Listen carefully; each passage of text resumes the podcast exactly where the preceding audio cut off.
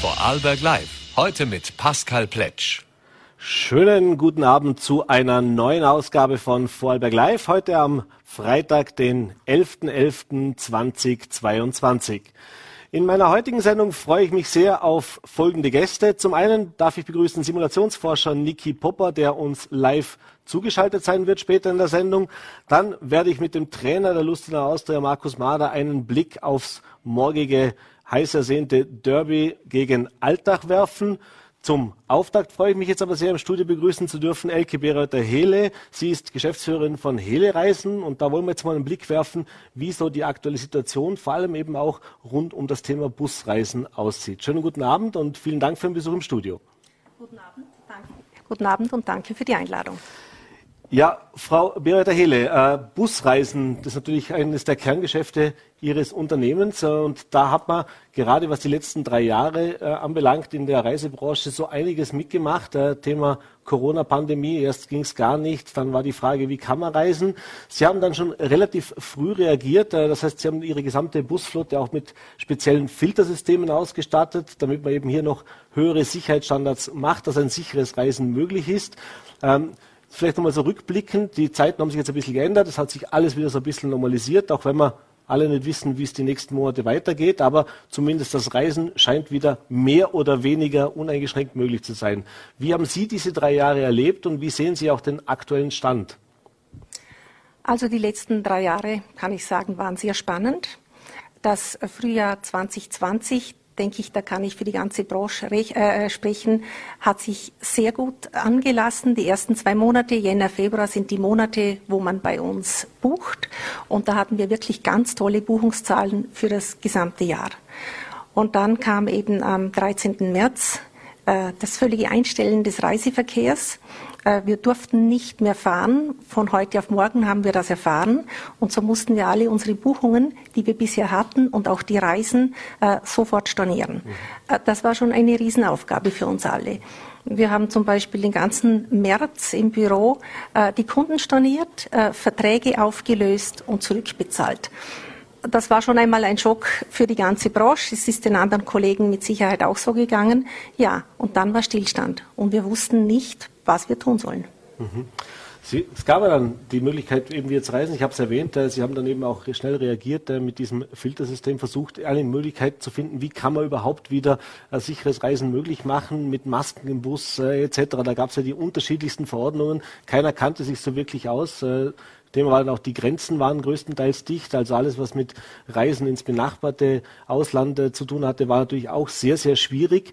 Äh, vielleicht jetzt auch nochmal auf den Blick des nach heute zu werfen. Was hat sich denn verändert, so ganz grundlegend jetzt mal äh, im Vergleich zu der Zeit eben, wie Sie sagen, vor diesem 13. März 2020 äh, in Ihrer täglichen Arbeit, auch in diesem ganzen Umgang damit? Also zum einen muss man sagen, dass die Gäste natürlich schon gerne reisen wollten aber sie nicht konnten und auch nicht wussten, wie. Und der Reisehunger unserer Gäste ist sehr groß gewesen, ganz klar. Also die Gäste wollten reisen, nur wir wussten natürlich auch nicht, wie können wir reisen. Ja, das war dann so, äh, man durfte den Bus nur zur Hälfte belegen. Äh, die Gäste mussten die ganze Zeit eine Maske im Bus tragen oder ein Face Shield hatten wir auch eine Zeit lang. Äh, wir haben dann diese Filter entwickelt und äh, können jetzt sagen, dass man sehr gut reisen kann und durch diese äh, neuen Filter wir eine große Sicherheit unseren Gästen bieten können und sie sich gut fühlen können, wenn sie mit dem Reisebus reisen. Mhm. Äh, Im täglichen Ablauf ist es so, dass wir natürlich mit unseren Hotels oder Leistungspartnern auch größte Probleme haben, denn äh, viele Hotels, gerade im Ausland, die haben zum Teil nicht mehr geöffnet. Äh, die haben ihre Öffnungszeiten eingeschränkt. Äh, sie nehmen vielleicht keine Busgruppen mehr. Ist also sehr schwierig, äh, Reisen zu planen. Mhm. Jetzt haben wir gehört, im 2021er Jahr war es so, dass, dass die Reiselust noch ein bisschen verhaltener war bei den Menschen. Jetzt in diesem Jahr war es praktisch ein Sommer wie damals, möchte ich fast sagen, oder wie vor der Corona-Pandemie. Äh, ist das bei Ihnen auch so gewesen? Das heißt, habt ihr das an den Buchungszahlen gemerkt? Äh, sehr, sehr. Also am Anfang des Jahres, äh, da durften wir, wir ja wieder reisen, da waren die Leute noch verhalten. Sie wussten nicht, hält das, kann das wirklich sein, ist das Reisen auch sicher, was haben wir für Einschränkungen? Und nachdem dann klar war, dass wir jetzt einfach keine Einschränkungen mehr haben, haben sich die Leute dann schon getraut zu reisen. Das Frühjahr war noch verhalten. Vereine, Firmen und so weiter waren noch etwas verhalten im Frühjahr, aber im Sommer hat man gesehen, man kann gut reisen und die äh, Saison im Herbst, September, Oktober ist wirklich so gut gelaufen wie die Jahre zuvor, äh, vor äh, 2020. Mhm. Jetzt gibt es nach wie vor in verschiedenen Ländern verschiedene Vorgaben. Äh, Beispiel in Deutschland ist es ja nach wie vor so, dass man sich in öffentlichen Verkehrsmitteln mit Maske nur fortbewegen darf. In Wien, in Österreich, in Österreich ist in Wien dasselbe in diesem Bundesland. Äh, wie geht man da als Busreiseunternehmen damit um? Das heißt, äh, wie geht man auch mit den Gästen damit um? Also das ist natürlich was, das nicht Sie entscheiden, sondern das ist ja auch Vorgabe, aber man muss natürlich als Verantwortlicher darauf schauen, dass das auch alles ganz eingehalten klar. wird. Das ist ganz klar. In jedes Land, in das wir reisen, und wir sind ja in ganz Europa unterwegs, mhm. da müssen wir uns natürlich informieren, welche Vorschriften sind. Und wenn es heißt, in öffentlichen Bussen oder in Krankenhäusern oder in Apotheken muss man in dem Land eine Maske tragen, Deutschland, Italien, dann werden wir unsere Kunden vor Reisebeginn äh, informieren und ihnen mitteilen, dass das so Sache ist. Aber nachdem wir ja mit unserem Reisebus unterwegs sind und wir in Österreich äh, keine Vorschriften mehr haben, brauchen unsere Gäste auf den Reisen ins Ausland so gut wie keine Maske. Wir empfehlen natürlich immer, eine Maske mitzunehmen und wenn das dann kurzfristig wieder verordnet wird, haben unsere Gäste die Maske auch dabei. Mhm. Bevor wir uns jetzt noch dem nächsten Thema, das uns alle momentan beschäftigt, äh, auseinandersetzen, nämlich es gibt ja noch ganz andere Herausforderungen neben Corona, äh, die aktuell nicht nur die Reisebranche, aber eben auch die Reisebranche betreffen. Vielleicht noch kurz auch ein Ausblick jetzt auf diesen Winter und auf dieses Frühjahr. Sind Sie zuversichtlicher geworden, dass man jetzt, sprich, kann man besser planen, wenn man jetzt eben die letzten zwei Jahre, Sie haben es gesagt, äh, waren es auch echt sehr kurzfristig, es wurden Entscheidungen getroffen, es wurden Regelungen verschärft, sie wurden wieder aufgehoben. Äh, teilweise wusste man ja gar nicht mehr, gilt das noch, wo gilt was, wie kann ich ich das machen. Äh, das scheint ja jetzt zumindest in der öffentlichen Wahrnehmung nicht mehr der Fall zu sein. Wie zuversichtlich sind Sie aus Sicht auch der Reisebranche, dass man jetzt schon wieder ein bisschen mehr Planungssicherheit hat, was das Thema Corona-Pandemie anbelangt? Äh, Corona wird nicht verschwinden. Corona haben wir. Ich persönlich sehe das so, dass das äh, ähnlich wie mit der Grippe zu sehen ist. Äh, Grippe, äh, gegen Grippe hat man sich früher schon geimpft. Es wird auch so sein, dass man sich jetzt auch gegen Corona impft. Es, wird, es gibt äh, Medikamente, wie man Corona behandeln kann. Ich glaube jetzt nicht mehr, dass wir diesen Lockdown bekommen. Corona wird bleiben. Mhm. Wir sind äh, gut vorbereitet. Äh, es ist auch so, wir müssen in der Reisebusbranche früh genug äh, buchen. Es ist ja nicht so, äh, man sagt, man darf reisen und wir beginnen am nächsten Tag schon eine Reise. So eine Reise wird oft ein Jahr im Vorhinein gebucht, auch die Hotels, die Leistungspartner gebucht. Das müssen wir jetzt machen. Und wir machen das jetzt auch, obwohl es ein bisschen unsicher ist, vor allem wegen den Preisen, weil ja niemand weiß, was wird was kosten. Aber auf jeden Fall, es werden höhere Kosten auf uns zukommen und ich rechne mit mindestens 10 Prozent Erhöhung eines Reisepreises, wie mhm. wir es bisher gewohnt waren. Mhm. Da bringen Sie uns schon zum nächsten Thema, nämlich das Thema, dass als wäre eine Corona-Pandemie nicht schon genug, wir auch eine ganz große, äh, ja, sozusagen Teuerungswelle erleben aktuell in ganz Europa äh, und natürlich auch das Thema mit dem Krieg in der Ukraine, mit den gestiegenen Rohstoffpreisen. Äh, ein Thema ist, das jeden beschäftigt, aber natürlich vor allem auch das Thema Busreisen vermutlich äh, massiv beeinträchtigen wird, wenn man sich die Treibstoffpreise ansieht. Wie schwierig ist es denn da überhaupt, eine Kalkulation zu machen auf die Zukunft und wie sehr merken Sie das auch jetzt schon? Also wir haben das natürlich schon gemerkt, haben es jetzt aber an unsere Gäste nicht weitergeben können, weil unsere Kalkulationen natürlich schon lange gemacht wurden, die Angebote schon an die Kunden ausgeschickt wurden.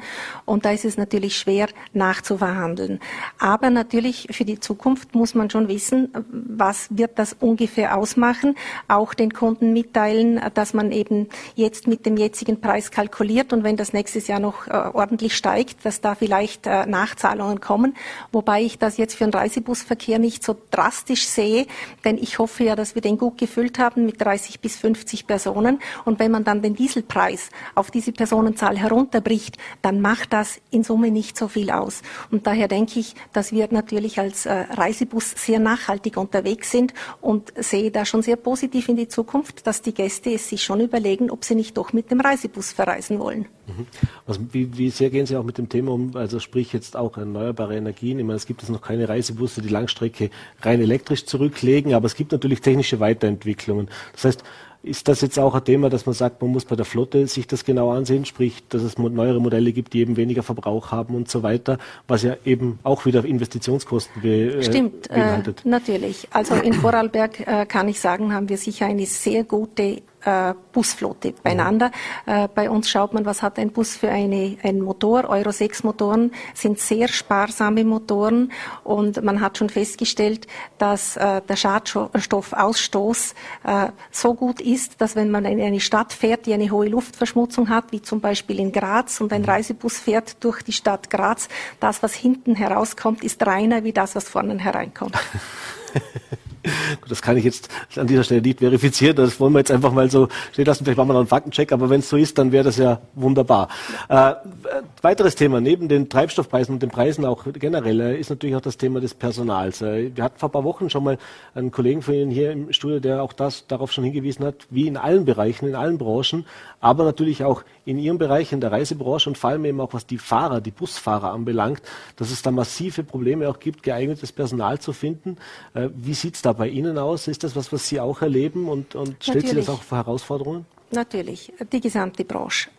Also es gibt zwei unterschiedliche Berufszweige äh, bei den Fahrern in, im Linienver der Linienverkehr und der Reisebusverkehr. Mhm. Der Linienverkehr, da hat man einen fixen Dienstplan, weiß, wann man am Abend nach Hause kommt. Der Reisebusfahrer, der ist mehrere Tage unterwegs, der weiß eigentlich nicht so, wie sein Tag äh, ausschaut. Das sind also zwei unterschiedliche Bereiche. Äh, ganz schwierig, junge Fahrer zu animieren, wobei ich nur sagen kann, es ist ein wunderschöner Beruf. Man kommt in die Welt hinaus. Wir fahren dorthin, wo andere Urlaub machen. Äh, ich kann es ich kann's nur jungen Leuten empfehlen, aber natürlich haben wir auch große Probleme, junge Leute für diesen Beruf zu begeistern. Mhm. Und dann, Sie haben es vorher auch schon erwähnt, äh, kommen wir ein bisschen zur Zukunftsaussicht, auch dem auf das kommende Jahr. Jetzt weiß keiner, was die nächsten Monate bringen werden. Äh, wir haben es gelebt in den letzten drei Jahren, dass es unter Umständen sehr schnell geht und dass uns Veränderungen bevorstehen oder auch ereilen, die wir vermutlich so gar nicht für möglich gehalten hätten oder zumindest nicht äh, in diesem Umfang. Äh, Sie haben es gesagt, äh, was die Kalkulation von Preisen angeht. Die Planung für das Reisejahr ist ja schon im Prinzip fast beendet eigentlich, also Ende Jahr. Das heißt, da wird ja im Jahr im Voraus geplant. Wie geht es denn auch mit den Partnern da? Das heißt, ist es das tatsächlich auch so, dass Sie, wenn Sie jetzt ein Hotel anfragen, da auch nur einen Jetzt-Preis bekommen und abgerechnet wird dann am Ende später?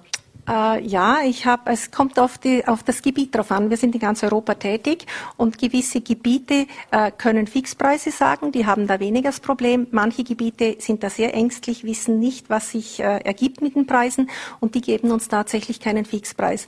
Die sagen äh, zum Beispiel, ich äh, habe ungefähr diesen Preis, aber es kann noch eine Steigerung geben und sie werden das erst im März bestimmen. Und mhm. da leben wir natürlich in der Unsicherheit, denn wir müssen jetzt kalkulieren und wissen nicht, hält der Preis oder hält er nicht. Das ist ein gewisses Risiko. Wird die Branche dadurch vielleicht auch ein bisschen flexibler? Das heißt, dass man auch kurzfristiger, spontaner Dinge einfach vielleicht künftig auch äh, anbieten oder eben nicht anbieten kann? Also, oder ist das diese Branche ist sehr flexibel. die war immer schon sehr flexibel. Stimmt, das war jetzt missverständlich. Ich wollte nicht sagen, dass es nicht ist, aber vielleicht noch ja, flexibler wird. Ja, äh, mit Sicherheit. Also wir äh, wir schauen immer voraus. Wir müssen jetzt planen, auch wenn wir nicht wissen, ob das sicher ist. Wir sehen es natürlich auch am Kundenverhalten. Die freuen sich schon auf nächstes Jahr. Die freuen sich schon darauf, was wird nächstes Jahr wieder geboten. Und ich bin wirklich der Meinung, die Leute wollen reisen, sie werden buchen. Natürlich werden sie sich das äh, Programm gut anschauen, auch den Preis anschauen. Aber ich bin sehr zuversichtlich. Mhm. Bringt mich zur allerletzten Frage, nämlich dem Thema, das eben, was wir in den letzten zwei Jahren auch erlebt haben, dass die Kunden zwar reisen wollen, aber sehr viel kurzfristiger, als sie das gewohnt waren. Ist das was, was Sie auch erleben, dass man eben abwartet, tut sich was, äh, kann ich reisen? Man jetzt, wie gesagt, die Situation hat sich mittlerweile doch deutlich beruhigt, gerade im europäischen Umfeld auch, aber das war natürlich schon ein Thema, was viele auch beschäftigt hat, dass äh, haben wir auch in Vorarlberg gehört, dass Hotels äh, ja, sich fast beklagt haben und sagen, wir können nicht mehr langfristig planen, weil die rufen eine Woche vor an, ich möchte nächste Woche kommen und eben nicht wie früher schon ein halbes Jahr im Voraus oder gar ein Jahr im Voraus planen. Das war vielleicht Anfang Jahr, da waren die, die Gäste vielleicht nervöser und wussten nicht, wie wird sich das Ganze entwickeln. Ich finde, es hat sich ein bisschen beruhigt. Es ist natürlich schon so, dass die Gäste gerne kurzfristig buchen, aber es gibt auch genügend Gäste, die sich gut einteilen und sagen, das möchte ich machen und die das auch äh, frühzeitig machen. Sind wir natürlich sehr froh in der Reisebusbranche, damit wir wissen, können wir die Reise durchführen oder nicht. Wunderbar. Für alle, die reisen wollen, in dem Fall der Weg ab ins Reisebüro, auch schon frühzeitig. Gerne. Äh, ich bedanke mich für Ihren Besuch im Studio und den Einblick. Frau Beretta Helle, vielen Dank und einen schönen Abend noch. Danke Ihnen auch. Ja, und jetzt wird es sportlich. Ich äh, freue mich schon auf meinen zweiten Gast und da ist er schon. Morgen ist es soweit. Das zweite Ländle-Derby in der Fußball-Bundesliga. Markus Mahler, Trainer von Austria Lustenau. Herzlich willkommen bei uns im Studio. Hallo Pascal, vielen Dank für die Einladung. Ja, Markus, morgen ist es soweit. Zweites Derby dieses Jahr. Der, ja, das erste in Altach verlief so, wie sich der Trainer eigentlich hätte nicht besser wünschen können. Drei Punkte mitgenommen aus Altach, der Aufsteiger besiegt den ja, arrivierten Bundesligisten, sage ich es mal so. Und äh, wenn man sich das Spiel auch angesehen hat, sehr verdient, äh, was die Leistung anbelangt.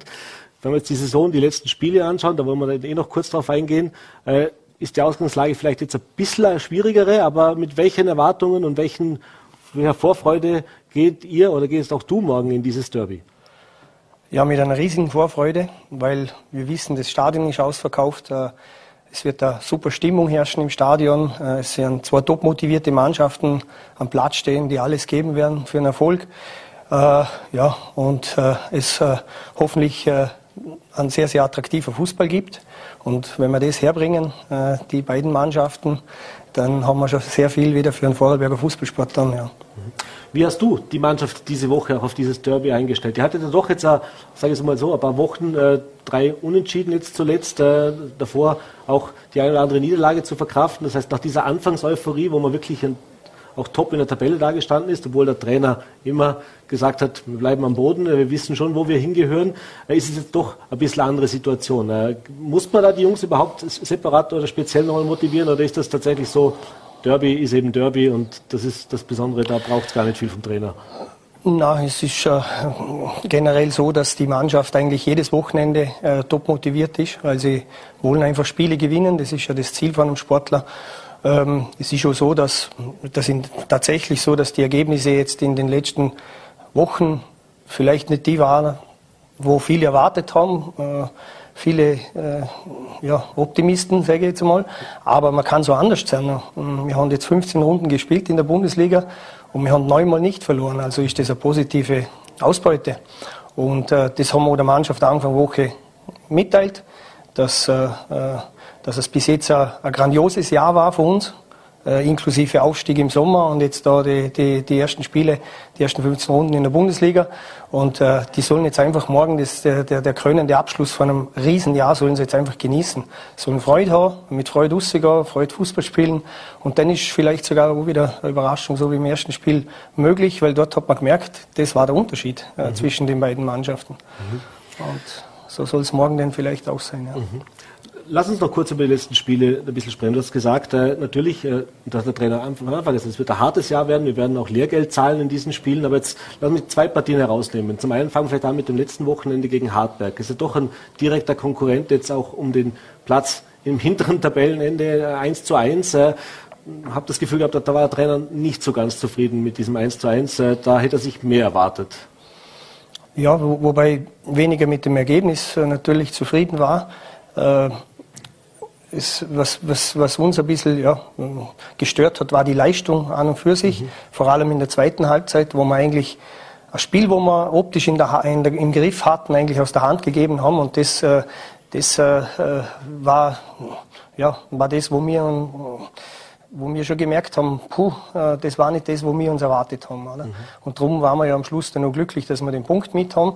Aber die Leistung selber, ja, da müssen wir uns gewaltig steigern, wenn wir morgen da äh, mit Alltag mithalten wollen.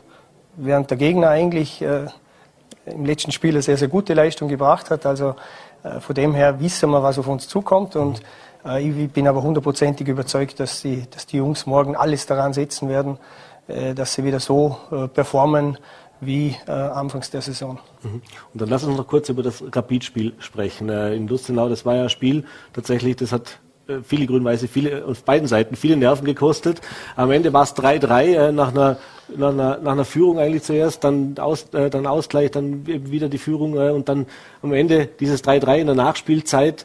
Äh, jetzt ist das natürlich jetzt, sage ich mal, Rapid ist eine andere Hausnummer wie jetzt der direkte Konkurrent Hartberg, aber trotzdem äh, hat das noch mehr wehgetan, dass es da unentschieden war oder hat am Ende doch über, über, überwogen, dass man gesagt hat, wir, wir konnten mithalten über 90 Minuten gegen eine Mannschaft wie Rapid und haben uns eben nicht versteckt, sondern sind eben, ja, eben mit unglücklich sozusagen an diesem Sieg vorbeigeschrammt. Genau, so ist es. Allerdings nicht mit Unglück. Ähm, es ist einfach so, dass man, äh, dass man mehrere ja, Phasen nach dem Spiel durchmacht als Trainer. Äh, zuerst bist, bist du natürlich bitter enttäuscht und erbost und, und, und äh, verrückt auf den Schiedsrichter, weil mhm. der die doppelte Nachspielzeit äh, spielen lässt. Äh, wenn du dann aber das Spiel anschaust, muss man sagen, war es okay. War, muss man sagen, wir hätten das Spiel auch äh, es hätte anders ausgehen können, mhm. wir hätten so verlieren können. Äh, und ganz am Schluss, wenn du dann die Tore analysierst, siehst du, ja, okay, da haben wir schon wieder kräftig mitgeholfen, damit die überhaupt den Ausgleich noch erzielen haben können. Und das sind dann die Ansatzpunkte, wo, man, wo wir halt äh, wieder sehen, dass wir, was wir besser machen müssen. Oder? Also du, du gehst durch ein Wellental von Gefühle, von, von, von bitter enttäuscht bis, äh, äh, ja, bis stolz. Äh, und kommst dann nachher irgendwo in die Realität zurück, wo du äh, der Hebel ansetzen kannst. Ja. Mhm. Jetzt haben die Altacher und vor allem auch Miroslav Klose als Trainer von Altach äh, in diesem Herbst, in dieser Saison immer wieder äh, darauf hingewiesen, dass es eben schwierig war, eine kompakte Mannschaft zu finden, die Leistung eben auch in der Defensive oft kritisiert worden ist, sie mit der Kader, dass dem Kader da noch was passieren muss, dass sie nicht ganz zufrieden sind, dass sie jetzt aber immer besser in die Saison hineinfinden. Welches Fazit ziehst du denn für deine Mannschaft jetzt nach diesen 15 Runden, wo man sich jetzt sieht, da hat sich eine Mannschaft entwickelt? Äh, du hast es gerade gesagt, es gibt natürlich Licht und Schatten, aber wo siehst du größten, den größten Handlungsbedarf oder wo würdest du sagen, da werden wir jetzt auch über den Winter vielleicht äh, besonderes Augenmerk drauf legen müssen? Ja, das ist jetzt noch zu früh, um da jetzt ein Resümee zu ziehen. Wir haben das so intern, vereinsintern besprochen, dass wir jetzt das letzte Spiel abwarten. Dann werden wir uns mal zusammensetzen, dann werden wir mal die ganze Saison aufarbeiten, analysieren und dann werden wir schon die richtigen Schlüsse ziehen, wo wir, äh, wo wir vielleicht Bedarf haben. Nur es ist so, dass wir, dass wir nicht äh, in der Lage sind, zum einfach sagen, so, und jetzt holen wir einen Top-Mittelstürmer, der uns da im Frühjahr in der Liga hält. Äh, das ist nicht möglich. Äh, also äh, werden wir da schon ganz, ganz, ganz genau schauen müssen, was, was, was können wir uns überhaupt leisten und passt es denn auch zu uns. Ähm, jedoch äh, ist eigentlich von der Entwicklung her, ist es eigentlich genauso gekommen, wie wir eigentlich das uns vorgestellt haben. Am Anfang hast du Euphorie, da äh, haben wir ganz ehrlich zugegeben, wir haben da am Anfang viel Glück gehabt in den Spielen. Da waren wir nicht immer die Besseren, aber die Ergebnisse waren äh, zu unserer Gunsten. Äh, und dann äh, haben wir aber immer davor gewarnt, dass, dass jedes Spiel, von Spiel zu Spiel wird es immer schwerer, weil die Gegner sich natürlich immer besser auf uns einstellen, auf unseren Spielstil. Dann kommt natürlich auch dazu, dass, dass die Spieler sehr jung sind. Ne? Wir haben ja die zweitjüngste Mannschaft in der, in der Liga. Äh, und die brauchen natürlich auch äh, erstens einmal Selbstvertrauen. Äh, wenn du dann einmal eine Phase hast, wie in einer vier Spiele hintereinander, wo, man, wo uns kein Treffer gelingt oder wo du die Spiele verlierst, ja, dann können die Jungs natürlich kein Selbstvertrauen haben. Mhm. Und dann muss, muss man ja noch die Zeit geben, zum zu sagen, hey, das passt, die Performance passt, wir arbeiten an dem, an dem, an dem und dann wird es wieder. Oder? Und das haben wir aber gewusst, dass das kommt. Äh, und wir haben immer davor gewarnt, aber es hat einige gegeben, die das nicht äh, so ernst gesehen haben. Nicht jetzt im Team mhm. oder außerhalb vom, vom, vom Team, der nahe Kreis, sondern die Öffentlichkeit, die hat uns da schon in der Europa League gesehen. Ja, es ist leider so. Und von dem habe ich immer gewarnt und jetzt ist es halt so eingetroffen. Aber nochmal, ich möchte nochmal das Positive her, hervor, mhm. äh, ja, also das nochmal hervorheben. Wir haben einfach neun Spiele nicht verloren. Und das ist aller Ehren wert. Hm, absolut.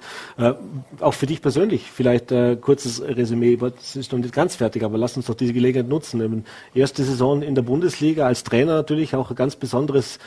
Erinnere mich noch damals nach dem Aufstieg natürlich äh, ja ein Traumwirt war sozusagen. Wie ist denn jetzt die Realität auch angekommen in der Bundesliga nach diesen Tagen? Ist es anderes Arbeiten wie jetzt in der zweiten Liga oder eben davor? Ist es, äh, ich an, es ist noch beeindruckend, wenn man in ein Stadion wie jetzt in Wien hinunterkommt, äh, mit dementsprechenden Zuschauerzahlen auch. Das ist natürlich schon nochmal was anderes. Absolut, das ist richtig. Das ist auch, äh, ja, das ist auch für jeden Spieler von uns eine riesige Erfahrung, was er da jetzt macht in der, in der Bundesliga, weil wir vor, vor vielen Zuschauern spielen. Rapid 18.000, äh, da sind wir mal zuerst einmal nur so im Stadion gestanden und haben ungläubig geschaut. Oder? Aber äh, ja, das, das sind neue Erfahrungswerte, die man, die man natürlich gern macht, aber die natürlich auch zu einem Reifeprozess führen, das ist ganz klar. Äh, für mich selber hat sich die Arbeit jetzt in der, in der ersten Liga äh, am Platz selber nicht extrem verändert. Mhm. Aber das rundherum ist schon ein bisschen was anderes. Die Berichterstattungen, äh, ja. Und, Auch wenn man in der Öffentlichkeit steht, oder? Ja, natürlich, ja. Und äh, ja, man, man, man, man weckt Aufmerksamkeit. Ja. Wenn, man, wenn man durch die Stadt spaziert, äh, gibt's äh, Glückwünsche oder auch nicht. es gibt auch die anderen. ja, aber, aber äh, grundsätzlich äh, hat sich das jetzt nicht wahnsinnig sehr verändert, für mich persönlich jetzt. Mhm. Kommen wir nochmal zurück zum morgigen Derby. Die genaue Aufstellung wirst du uns heute noch nicht verraten oder was ich nicht? Vielleicht doch. Ich versuche die Frage, aber ich habe heute schon am Mittag die Pressekonferenz in Alltag gesehen. Auch der Miroslav Klose lässt sich nicht genau in die Karten schauen. Wie Soll ich auch kurz überlegen. Ja, genau. ähm, aber wie sieht's denn mit den Spielern aus? Wir hatten ja das Thema auch mit äh, einem verletzten Spieler, wo es diese Woche geheißen hat, kann er spielen, kann er nicht spielen. Äh, wie sieht der Kader aus, auf den der Markus Mahler morgen zurückgreifen kann? Ja, der Kader wird sich nicht allzu sehr verändern. Zum letzten Spiel in Hartberg äh, es, es fehlt der Dario, äh, Grujic fehlt aufgrund mhm. der, der gelb-roten Karte. Und ich kann so jetzt schon sagen, der Marc Matthias wird auch nicht fit. Also mhm. wir haben alles versucht und er oder er hat alles versucht, aber es, äh, ein Einsatz ist nicht möglich. Das heißt, wir, wir können eigentlich mit, mit der gleichen Mannschaft Artwerter, äh, wie wir nach Hartberg gefahren sind. Und äh, ja, äh, da möchte ich auch ganz klar sagen, unser Kader haben wir ja so gestellt, äh, zusammengestellt, dass so einmal der eine oder andere Ausfall verkraftbar sein muss. Ja. Mhm. Letzte Frage noch abschließend. Äh, welche Rolle werden morgen auch die Fans im Stadion spielen? Das erste Derby auswärts gewonnen. Wie gesagt, da hat man auch schon für gute Kulisse gesorgt, obwohl das natürlich die Altacher Heimmacht war sozusagen. Aber morgen jetzt mit der Nordkurve im Rücken? Ja, die, Derby, die, die Fans sind immer ein, ein, ein, wichtiger, äh, ein wichtiger Baustein für einen Erfolg, weil die pushen uns von der ersten bis zur letzten Minute. Egal ob zu Hause im Stadion oder, oder auswärts. Das hat man ja in Alltag gut gesehen, wie uns die angefeuert haben bis zu, bis zur 93., 94. Minute. Oh, die Alltag-Fans haben irrsinnig Trubel gemacht und das war richtig eine, eine, super Stimmung in dem Stadion. Und da hoffen wir natürlich, dass das, dass das morgen genauso äh, wieder sie wird. Und äh, äh, wenn dann noch ein paar die Fangruppen zufrieden heimgehen und sagen, wir haben ein super Spiel gesehen, wir haben einen tollen Fußball gesehen und äh, der, der Bessere soll dann gewinnen, dann haben wir alles richtig gemacht. Super. Dann freuen wir uns morgen auf ein spannendes Derby. 17 Uhr im Reichshofstadion geht's los. Markus Mahler, viel Erfolg natürlich auch für Ihre Mannschaft und vielen Dank für den Besuch im Studio heute. Vielen Dank. Alles Gute. Danke, danke vielmals. Danke. Ja, und wie angekündigt, freue ich mich jetzt sehr auf meinen dritten Gast, zugeschaltet via Zoom, Simulationsforscher Niki Popper. Schönen guten Abend und herzlich willkommen bei Vorarlberg Live, Herr Popper. hallo, hören und sehen Sie mich. Wunderbar, laut und deutlich und klar. freue mich sehr, dass das geklappt hat. Herr Popper, äh, ich Jetzt, bin ja mittlerweile zum Vorarlberg-Fan geworden. Ja, das freut mich sehr. Das nächste Mal sind wir dann hier persönlich Halbstunde sehr gerne. Also dann wir haben uns so verpasst. Ich war gerade in Feldkirch. Stimmt, ja, haben wir, wir gerade mitbekommen. Ja, Herr Popper, äh, wir haben aktuell, wir müssen ein bisschen über, über Corona sprechen, äh, auch wenn wir es vielleicht viele nicht mehr so ganz hören können. Aber wir haben aktuell relativ niedrige Zahlen, sogar deutlich niedriger natürlich wie im vergangenen Jahr. Äh, das heißt, alles mehr oder weniger sehr entspannt. Äh, das sah im Oktober kurzzeitig schon ein bisschen anders aus. Da sind die Zahlen gestiegen. Da wurde auch schon wieder darüber diskutiert, was muss man vielleicht für Verschärfungen machen. Es ist jetzt anders gekommen. Sind Sie überrascht von der Situation, in der wir uns aktuell befinden, mit diesen doch relativ niedrigen Zahlen? Auch im Hinblick damit, dass wir ja dieses Jahr deutlich weniger testen, äh, dass eben auch diese ganzen Maßnahmen gar nicht mehr zum Tragen kommen, die wir letztes Jahr hatten, sprich die Masken äh, etc. und eigentlich auch alle Veranstaltungen mehr oder weniger ungehindert stattfinden. Ja, da haben Sie jetzt sehr viele Fragen schon äh, verpackt sozusagen. Also versuchen wir es mal ein bisschen auseinanderzunehmen. Also nein, überrascht sind wir nicht. Ähm, warum? Weil wir mittlerweile relativ gut verstehen, wie die Dynamik ähm, jetzt stattfindet. Ähm, die hat damit zu tun, ähm, Sie haben schon angesprochen, ähm, wir haben ja interessanterweise ganz andere Maßnahmen wie letztes Jahr und trotzdem ist die Situation, wie Sie gesagt haben, weniger stark. Das hängt damit zusammen, dass die Situationen überhaupt nicht mehr zu vergleichen sind. Also das muss man mal immer vorausschicken. Ähm, ich höre sehr oft die Formulierung, na ja, aber letztes Jahr. Ähm, das Virus hat sich verändert. Ähm, es hat sich verändert, dass viel mehr Menschen noch einmal geimpft sind. Ähm, also viele Aspekte haben sich geändert. Das heißt, das ist einmal nicht vergleichbar. Aktuell und das ist der Grund, warum wir sozusagen auch wieder dann eine Entspannung erlebt haben. Das mag jetzt vielleicht ein bisschen absurd klingen, es ist schlicht und einfach das schöne Wetter. Mhm. Das heißt, die treibenden Faktoren mittlerweile in dieser Ausbreitungsdynamik ist einerseits, wie gut sind wir immunisiert und andererseits, wie warm oder kalt ist. Und ähm, insofern war das oder ist das jetzt auch nicht überraschend, dass wir jetzt so eine flache Entwicklung haben. Es wird dann schon noch einmal ein bisschen anziehen, wenn es wirklich kalt wird. Mhm. Sie haben in verschiedenen Interviews auch erwähnt, dass wir uns auch ein bisschen verabschieden müssen von den Kennzahlen und von diesen, von diesen praktisch äh, Grenzwerten, die wir uns in den letzten drei Jahren angeeignet haben, sprich Inzidenzen oder Fallzahlen, sondern dass es jetzt eben darum geht, um die Überlastung des Gesundheitssystems. Äh, jetzt auch dort sind die Zahlen aktuell Gott sei Dank relativ überschaubar, äh, aber da wissen wir natürlich, dass es eine ohnehin angespannte Situation im Gesundheitsbereich gibt. Das heißt, könnte das eventuell der Kasus Knaxus sozusagen für diesen Winter werden, äh, dass gar nicht die Zahlen so hoch sein müssen, aber eben äh, die, die, Überlastung auch schon früher eintreten könnte?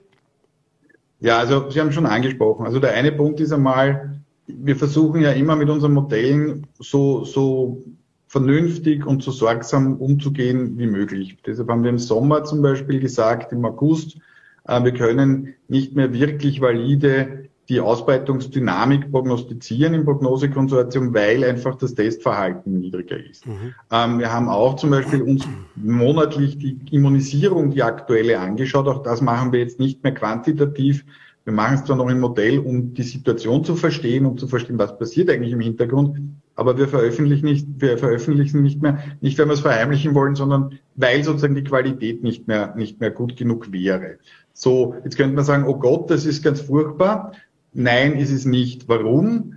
Weil es ändert sich eben die Situation. Und genauso wie sich die Situation im Gesundheitssystem ändert, ist es jetzt auch mittlerweile nicht mehr so, dass die Problematik, die wir haben, ja, einzelne Wellen sind und ob jetzt die eine Welle eine Woche früher ist oder später. Das war, wenn Sie sich erinnern, letztes Jahr, das ist zwölf Monate her, es war im November 2021, standen wir vor überfüllten Intensivstationen. Und da ging es darum, bricht die Welle rechtzeitig oder bricht sie nicht rechtzeitig. So, und jetzt haben wir wirklich eine völlig andere Situation. Punkt eins, das heißt nicht, dass wir kein Problem haben. Also wenn, wenn Sie mit Menschen reden, die sagen, was ist mit Long Covid, wenn Sie mit Menschen aus dem Gesundheitssystem reden, dann werden die nicht sagen, es ist ja alles gut, sondern ja, wir haben weiterhin das Thema Covid. Das ist das eine. Nur das zweite ist, das kann ich mal sozusagen den Medien auch immer ein bisschen anheimstellen. Ne? Wenn die Zahlen ein bisschen nach oben gehen, dann werden wir angerufen und sagen, um Gott, das ist alles gut, furchtbar. Und wenn sie ein bisschen runtergehen, dann sagen sie, na ja, es ist eh nicht so schlimm gekommen. Das war jetzt nicht so böse gemeint, aber ich verstehe es ja auch. Das ist ja auch der Job der Medien. Nein, und da müssen wir, glaube ich, wegkommen. Also wir haben eine Dauerbelastung im Gesundheitssystem und das hängt auch zusammen mit Covid, das hängt auch mit anderen Infekten zusammen und es hängt vor allem damit zusammen, dass zu wenig Menschen unter den aktuellen Bedingungen ähm, noch bereit sind, im Krankenhaus zu arbeiten. Also hier haben wir wirklich eine Herausforderung, aber die ist sozusagen, da ist sozusagen Covid nur ein Aspekt. Mhm. Was ich immer versuche zu sagen, ist, wir müssen wegkommen, die Menschen zu nerven mit Covid, Covid, Covid. Aber wir müssen die Menschen nerven mit, Leute, wir haben Challenges im Gesundheitssystem. Wir müssen uns zum Beispiel überlegen, ob wir das alles noch zusammenbringen, was uns die Entscheidungsträger zum Beispiel versprechen. Also da muss man vielleicht auch ein bisschen ehrlicher werden. Mhm. Jetzt haben Sie ja, wie gesagt, die letzten drei Jahre diese Simulationsmodelle gemacht, äh, wo man immer im Prinzip mit Daten, die am Anfang gar nicht vorhanden waren, versucht eben die nächsten Monate auch ein bisschen so zu prognostizieren, äh, sich auch praktisch so eine virtuelle Bevölkerung äh, erschaffen und, und da anhand dessen zu arbeiten. Wie hat sich das denn in diesen drei Jahren verändert und wie hat das auch insgesamt Ihre Arbeit, diese ganze Simulationsforschung verändert mit dem, was man jetzt eben gelernt hat über das, was die ersten Modelle gesagt haben, was dann in Realität eingetreten ist und was für Datenlagen wir auch zur Verfügung haben? Ja, das ähm, sind verschiedene Aspekte. Also das eine ist, wir haben natürlich irrsinnig viel dazu gelernt. Das heißt, wir haben zum Beispiel über die letzten zweieinhalb Jahre verstanden, wie sich eben die Inkubations-, die Latenzzeit auswirkt. Das heißt, mit dieser, Sie haben es angesprochen, virtuellen Bevölkerung versuchen wir die Strukturen des Systems wirklich nachzubauen. Das heißt, das ist keine statistische Auswertung, sondern wir versuchen wirklich die Dynamik zu verstehen. Wir haben zum Beispiel, wenn Sie sich erinnern können, es gab ähm, bei der Omikron-Welle gab es eine Doppelwelle. Ja, die konnten wir zum Beispiel schon vorab sehr gut verstehen. Ähm, warum? Schlicht und einfach, weil wir von den Kollegen Uli Ehling, Andreas Bergthaler von der AGES diese Sequenzierungsdaten, also wenn Sie so immer hören, welche Variante hat sich gerade ausbereitet, die konnten wir in dieses Modell einpflegen und haben dann eben verstanden, aha, da türmen sich sozusagen zwei Wellen also wir haben extrem viel dazugelernt und wir tauschen uns da natürlich intensiv aus. Es gibt von der ECDC, das ist die europäische Gesellschaft sozusagen, die sich damit beschäftigt, aus dem Gesundheitssystem. Ähm, wie schaut's mit den Gesundheitssystemen aus? Wie schaut's auch mit, mit Covid aus? Tauschen wir uns wöchentlich aus in, in Zoom-Meetings, wo die Modellierer, wo die Simulationsexpertinnen eben, eben das besser verstehen. Und da haben wir jetzt natürlich auch geswitcht. Das heißt, da schauen wir jetzt, jetzt an, was sind die langfristigen Konsequenzen, wie schaut es mit dem Gesundheitssystem aus, wie wird sich das in den nächsten Jahren entwickeln, wie entwickelt sich das in Kombination mit anderen Infektionskrankheiten. Also es ist wissenschaftlich viel äh, weitergegangen. Jetzt könnten natürlich, können natürlich die Zuseherinnen und Zuseher sagen, naja, jetzt ist es spart. Äh, aber es ist ja das Entscheidende, dass wir versuchen, die Dinge zu verbessern. Und zum Beispiel mit Andreas Bergthaler wollen wir jetzt in Zukunft ein sogenanntes Surveillance-System auch weiterentwickeln, wo wir also frühzeitig zum Beispiel verstehen können, wenn zum Beispiel eine stärkere Belastung mit Infektionskrankheiten kommt, dass man dann rechtzeitig darauf vorbereitet ist, dass man zum Beispiel die Personalausfälle besser managen kann. Das heißt, wenn ich Sie richtig verstanden habe, das wäre jetzt eh auch noch die Frage gewesen, aber Sie haben sie eigentlich schon beantwortet. Das heißt, dass wir jetzt auch für die Zukunft ganz anderes, ganz anderen Werkzeugkasten in Anführungszeichen aufgrund dieser drei Jahre Erfahrung haben, wenn wir wieder in eine ähnliche oder in eine andere herausfordernde Situation kommen würden? Ja, das ist jetzt eine gefährliche Frage, weil wenn es da nicht funktioniert, dann ziehen Sie sozusagen das aus dem Archiv raus und sagen, aber Sie haben doch gesagt, es wird besser. Nein, ähm, also ernsthaft, ich glaube schon, wir bemühen uns. Also wir haben natürlich nicht, nicht ähm, die, die, die Weisheit mit dem Löffel gefressen, ähm, aber wir haben einiges dazu gelernt und jetzt müssen wir also wirklich schauen, dass wir das für die Menschen gescheit einsetzen.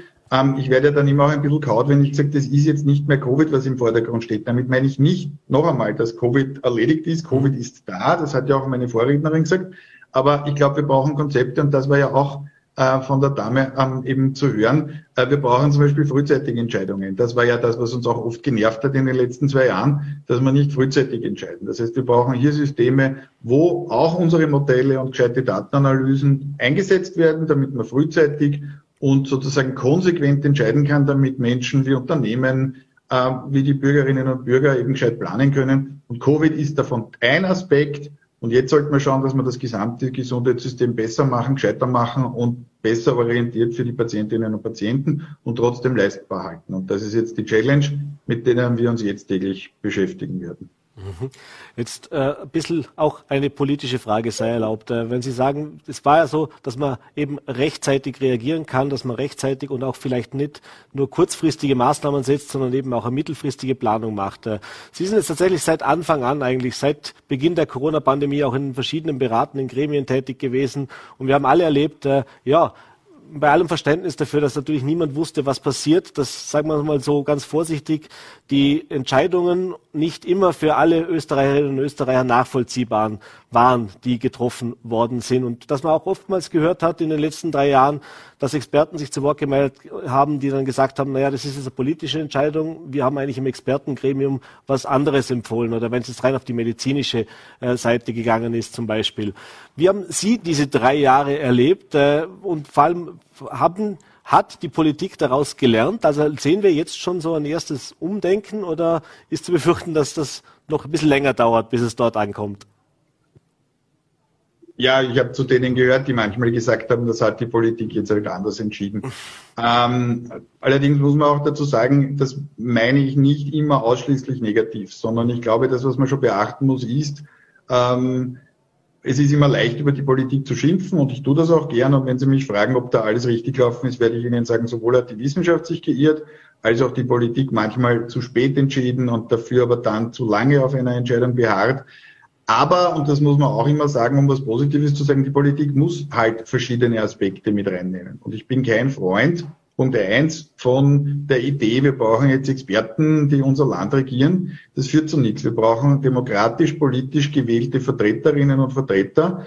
Ähm, und die Experten und Experten, und das ist der zweite Punkt, sollten in einer möglichst transparenten, nachvollziehbaren Art und Weise beraten. Das heißt nicht irgendwer, weil warum soll das ich sein, sondern es muss ganz klar dokumentiert sein, welche Expertinnen und Experten warum was entscheiden, äh, was, was, was beraten. Und diese zum Beispiel Beratungen sollten transparent veröffentlicht werden und die Politik kann anders entscheiden, aber dann soll sie bitte auch erklären, warum sie anders entscheidet. Mhm. Zum Beispiel, weil es aus sozialen Gründen wichtig ist oder aus welchen Gründen auch immer. Also ja, die Politik muss die Politik bleiben und die Wissenschaft die Wissenschaft, aber die Zusammenarbeit sollte noch transparenter, noch klarer, noch nachvollziehbarer sein, zum Beispiel auch zum Stichwort, wo fließen Ressourcen hin. Mhm. Wir veröffentlichen diese Dinge immer natürlich und das sollte, finde ich, Standard sein. Mhm.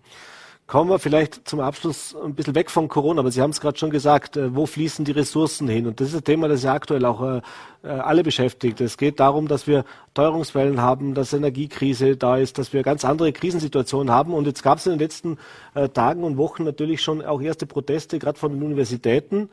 Ich habe Ihren Twitter-Account auch ein bisschen verfolgt. Sie waren da auch recht aktiv mit dabei.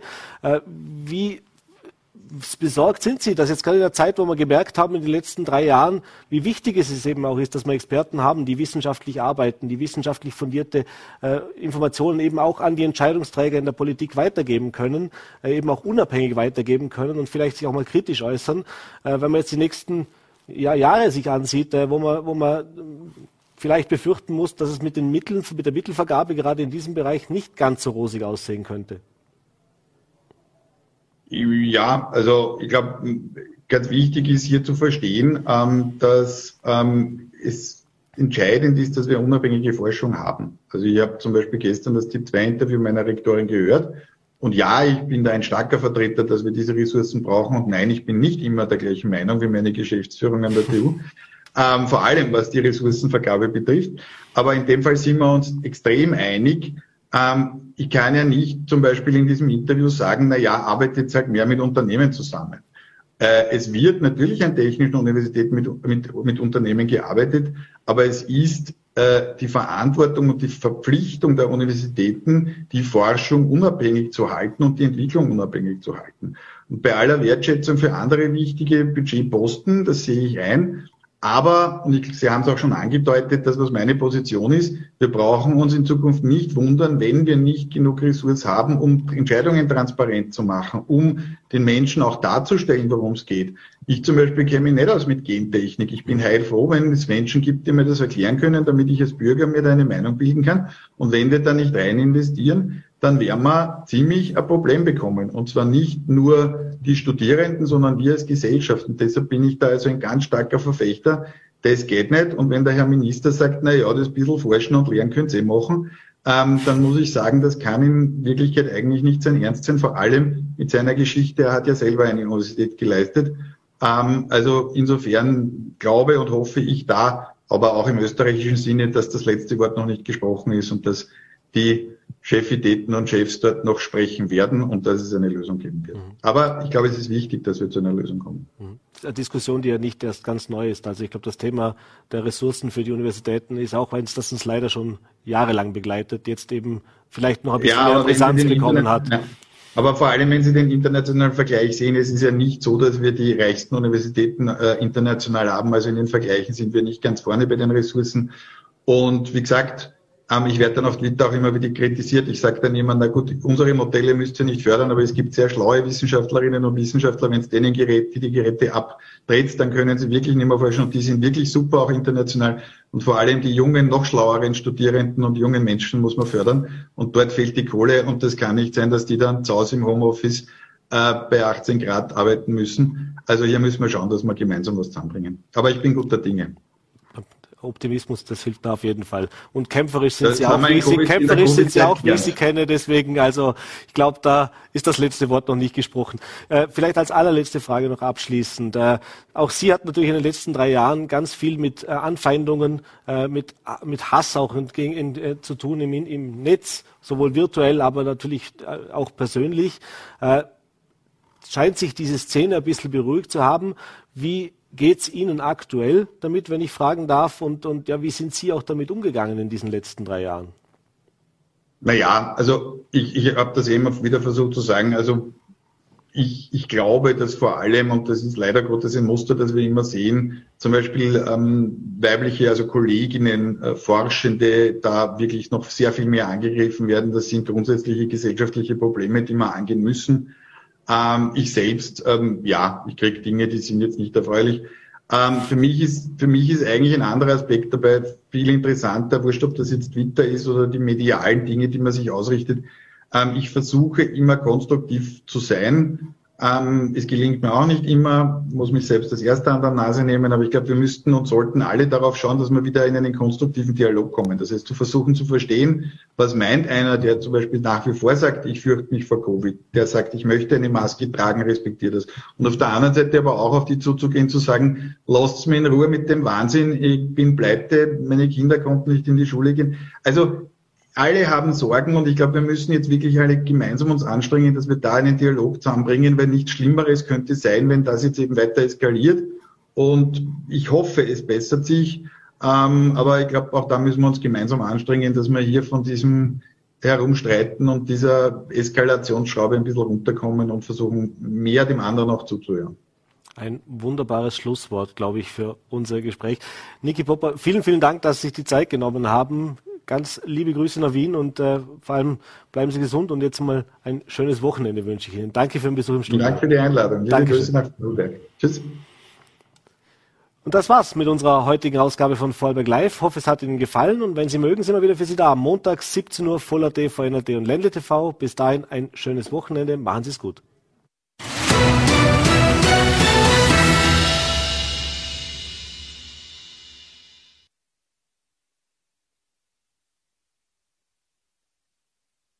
Machst du mir auf? Hören Sie mich noch? Ja. Ah, super. Jetzt sind, wir, jetzt, sind, jetzt sind wir raus. Super. Vielen Dank nochmal, dass es geklappt hat. Schönen Abend noch. Danke. Tschüss. Alles Liebe. Ciao.